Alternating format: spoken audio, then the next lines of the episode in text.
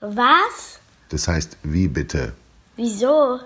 Wie erkläre ich's meinem Kind? Was es mit den Eisheiligen auf sich hat. Von Katharina Bilihardt. Was das Wetter angeht, so hat sich der Mai gleich zu Beginn von seiner besten Seite gezeigt. Ein sonniger Tag folgte auf den anderen, dazu kamen sommerliche Temperaturen von um die 25 Grad. Zum Muttertag soll es laut Wettervorhersagen aber wieder abkühlen, und glaubt man einer alten Bauernregel, so ist das alles andere als ein Zufall. Schuld an dem unerwarteten Temperatursturz Mitte Mai sollen nämlich die sogenannten Eisheiligen sein. Aber wer sind die überhaupt und was haben sie mit dem Wetter zu tun? Um diese Frage zu klären, muss man ein Stück in der Geschichte zurückgehen. Wir kennen die Eisheiligen aus alten Bauernregeln, die es seit vielen Hunderten von Jahren gibt.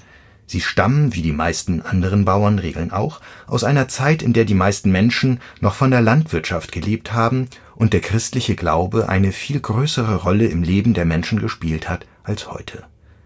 Man versteht darunter die Tage vom 11. bis zum 15. Mai, an denen in der katholischen Kirche traditionell der Heiligen Mamertus, Pankratius, Servatius, Bonifatius und Sophie gedacht wird Mamertus und Servatius waren Bischöfe im vierten und fünften Jahrhundert, die drei anderen waren Märtyrer, also Menschen, die ihres Glaubens wegen sterben mussten. Mit Eis oder Kälte hatten von den fünf aber niemand wirklich viel zu tun, anders als die Zeit, in die ihre Gedenktage fallen.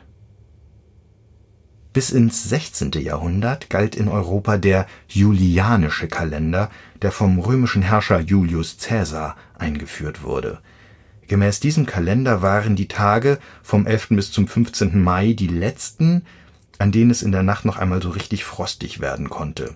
Für Bauern war dieses Datum also eine wichtige Orientierungshilfe, um zu wissen, wann sie die empfindlichen Pflanzen in die Erde setzen konnten.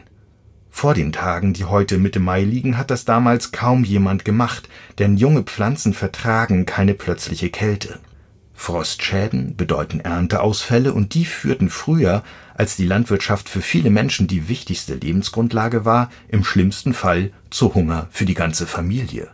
Verständlich also, dass die Landwirte auf Nummer sicher gehen wollten und die Eisheiligen lieber abgewartet haben, bevor sie mit der Arbeit am Feld begannen. Und weil man sich die Namen der Heiligen leichter merken konnte als die genauen Daten, wurden die Eisheiligen zur Eselsbrücke für diese riskanten Tage Servats muss vorüber sein, willst vor Nachtfrost sicher sein, heißen die entsprechenden Bauernregeln dann zum Beispiel. Oder pflanze nie vor der kalten Sophie. Woher aber kommt der unübliche Kältesturz mitten im Mai? Es handelt sich dabei um ein Wetterphänomen, das nicht jedes Jahr, aber doch relativ regelmäßig auftritt. Anfang Mai sind die Temperaturen in Mitteleuropa meistens schon recht hoch. Die warmen Luftströme werden aber immer wieder von Wetterlagen unterbrochen, bei denen kalte Luft aus dem Polarkreis nach Mitteleuropa strömt. Sind die Nächte dann auch noch klar, kommt die kalte Luft aus dem Norden bis zum Boden durch und führt zu Frost, der wiederum dafür sorgt, dass junge und kälteempfindliche Pflanzen absterben.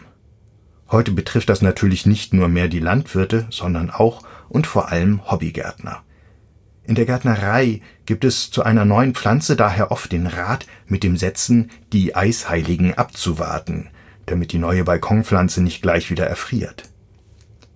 Tatsächlich stimmen die Termine für die Eisheiligen aber gar nicht. Die kalten Luftströme treten nämlich gar nicht mehr zwischen dem 11. und 15. Mai, sondern erst rund zwei Wochen später auf. Der Unterschied hat damit zu tun, dass der julianische Kalender, nach dem die Kältewelle Mitte Mai stattfand, heute gar nicht mehr gilt. Er wurde im 16. Jahrhundert vom gregorianischen Kalender abgelöst, der bis heute die Grundlage für unsere Zeitrechnung ist.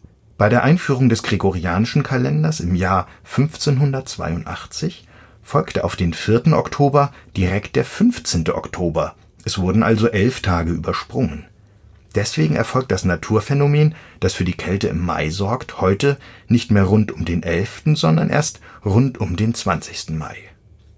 Wenn man also ganz korrekt sein möchte, müsste man die Eisheiligen um diese elf Tage nach hinten verschieben.